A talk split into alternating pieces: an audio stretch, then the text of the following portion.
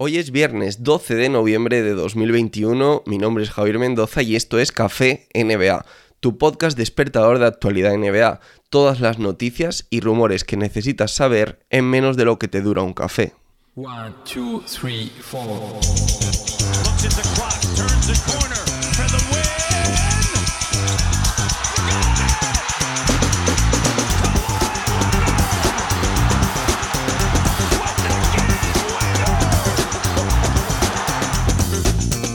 Y antes de empezar, un par de cosas. Os dejo en la descripción del podcast el enlace para que os suscribáis a la newsletter.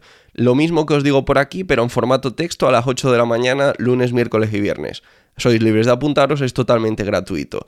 Y segundo, os dejo el enlace también para que todos los que tengáis un iPhone, os va a ser súper fácil, simplemente tenéis que entrar en el enlace, me dejéis una review de 5 estrellas en el podcast Café NBA en Apple Podcast. Jalen Brown no se toca.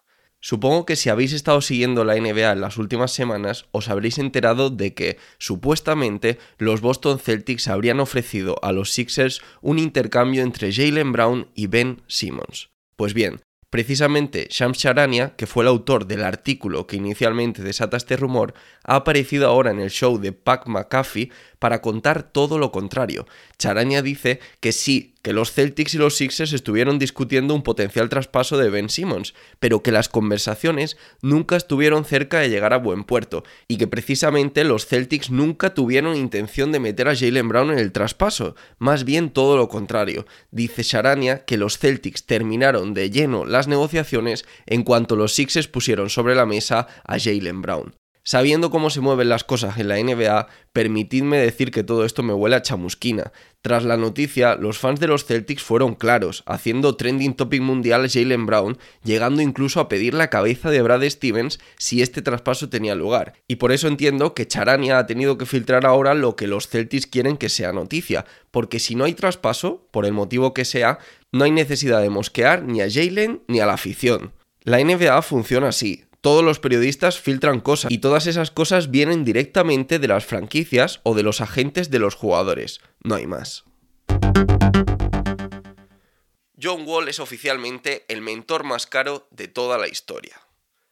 La noticia nos sorprendió antes de que comenzara la temporada 2021-2022. John Wall no jugará de nuevo con los Rockets. Según decía la noticia, la franquicia y el jugador habían llegado a un acuerdo para que Wall no volviera a jugar con el equipo, a la espera de conseguir un traspaso.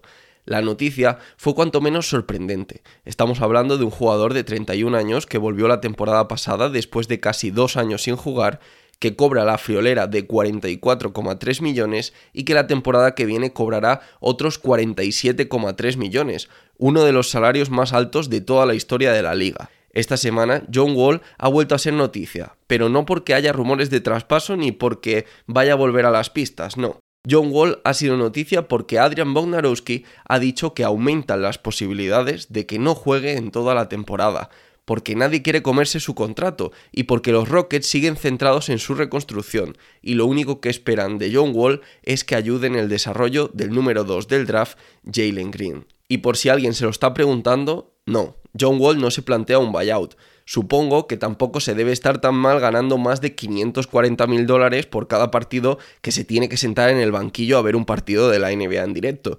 Yo los veo pagando, ¿sabéis? Y desde una tablet, o sea que entiendo que no se debe estar mal. Ben Simmons, Philadelphia 76ers. Llegamos a un nuevo episodio, además arranca una nueva temporada de la serie protagonizada por Ben Simmons y los Philadelphia 76ers y os aviso que viene muy fuerte. Hay que admitir que la entrada de los nuevos personajes ha sido un acierto. La última hora viene de la mano de Rich Paul, el agente de Ben Simmons, que ahora acusa a los Sixers de ir contra Ben Simmons e incluso de perjudicarle en el proceso de recuperación de sus problemas mentales. O ayudas a Ben Simmons o sales a decir que miente. ¿Y vosotros qué pensáis que han hecho? Los Sixers, por supuesto, se han apresurado a desmentir estos comentarios diciendo que apoyan totalmente a Ben Simmons. Clay Thompson muy cerca de volver. Y permitidme que hoy viernes me despida con una buena noticia, para que todos pasemos un fin de semana un poquito más alegre. El regreso de Clay Thompson está cada vez más cerca, y aunque todavía los Warriors no se han arriesgado a dar una fecha de regreso definitiva, hemos pasado de unas primeras estimaciones que hablaban de finales de diciembre o principios de enero a unas actuales que sitúan su regreso a mediados de diciembre.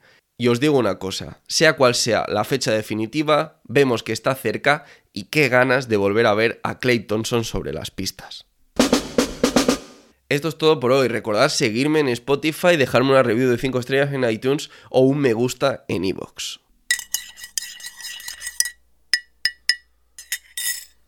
Sirva esto como una especie de bonus track para aquellos que me escuchéis hasta el final del episodio. Ya os pido perdón, ¿eh? acabo de escuchar la edición del mismo y tengo un catarro impresionante. Casi que es un milagro que haya podido grabar el podcast, pero sí os quería pedir perdón por la cantidad ingente de respiraciones que tiene el podcast de hoy.